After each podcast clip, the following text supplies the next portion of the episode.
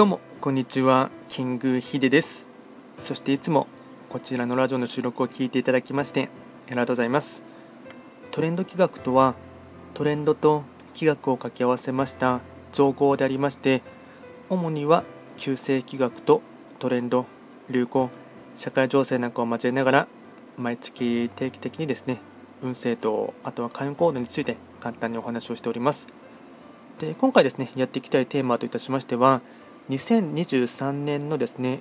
恵方参りとあとは恵方おきに関してですね簡単にお話をしていきたいと思います。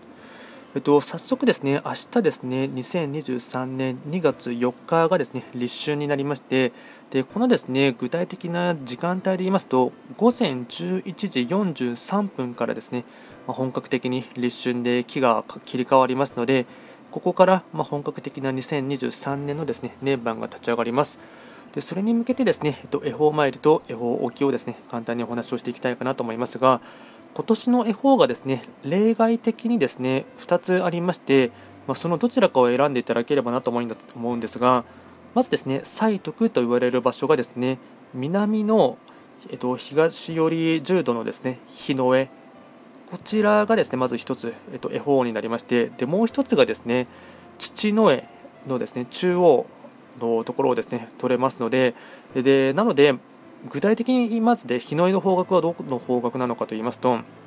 南30度の東寄り10度のところがですね日の絵の場所になりましてここが西徳という場所になります。でこちらのですね705自宅を中心にしていただきまして750メートル以上離れた神社仏閣で、えっと、恵方参りをしていただく。でもしくはですね住んでいる地域によってはですね山とか海とかにぶち当たってしまう場合はですねこの南30度をすべてですね恵方と見ていただいて、まあ、神社仏閣を探していただく。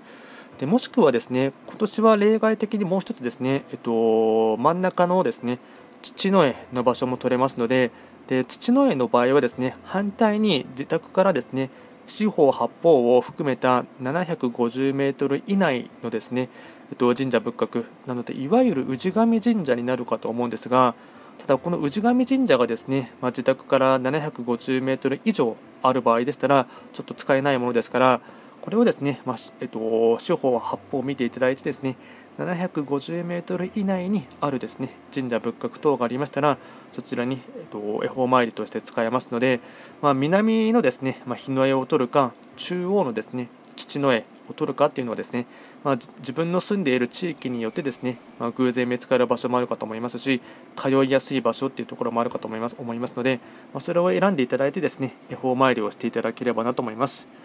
で続いてですね恵方置きについてですね簡単にお話をしていきたいかなと思いますがまず恵方置きはですね、まあ、どんな効果があるかって言いますと家全体に、ま家族にですね恵方の木が満ちていきます。でやり方といたしましては家の中心から見て南、まあ、東寄り10度の方角にですね八白土星を象徴とするものを置きます、まあ、今年のですね年番を見ていきますと南の場所には八白土星が開座しておりますので、まあ、それをですね象徴とするものをですね置くことがですね恵方置きになりまして、まあ、具体的にですね八白土星の勝利としてはですね山とか高層タワーとか高層ビルとかあとは竹林という意味がありますので、まあ、具体的に言えばですね、まあ、例としてはですね富士山の赤富士の写真とか絵を貼るとかあとは高層タワーですね、まあ、世界の各所の観光名所等のですね高層タワーでも高層ビルでもいいですしあとは竹細工を使ってですねオブジェなんかを置いていただきますと、まあ、恵方置きの効果としてですね、えっとまあ、実際に規約をですね全く知らない家族の方にもですね、まあ、一緒に住んでいらっしゃる方でしたらその方々にも恵方の木が満ちていきますので、まあ、恵方置きもですね合わせてやっていただければなと思います。でこちらですねまとめていきますと2023年の恵方はですね、まあ、例外的に2つあります。南の日の絵もしくは真ん中中宮の土の絵どちらか通いやすい方をですね選んでいただければなと思います。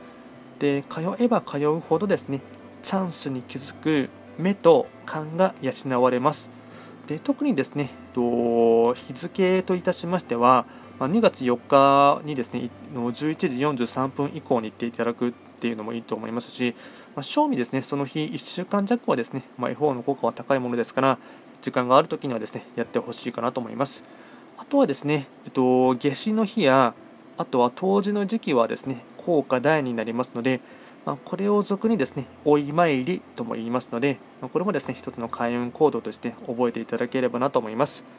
あとはですね恵方置きに関してはですね家の中で恵方置きをしてですねいい木を循環させていただきますと、まあ、あの家の木自体がですね、まあ、木はあの生命エネルギーがですねきれいに循環していくっていうところがありますので、まこれもですね合わせてやってほしいかなと思います。ま今回は簡単にですね恵方参りと恵方置きの2023年バージョンということでですね簡単にお話をいたしました。こちらのラジオでは随時質問とかリクエストなんかはですね受付しておりますので何かありましたらお気軽にレターで送っていただければなと思います。それでは今回も最後まで聞いていただきましてありがとうございました。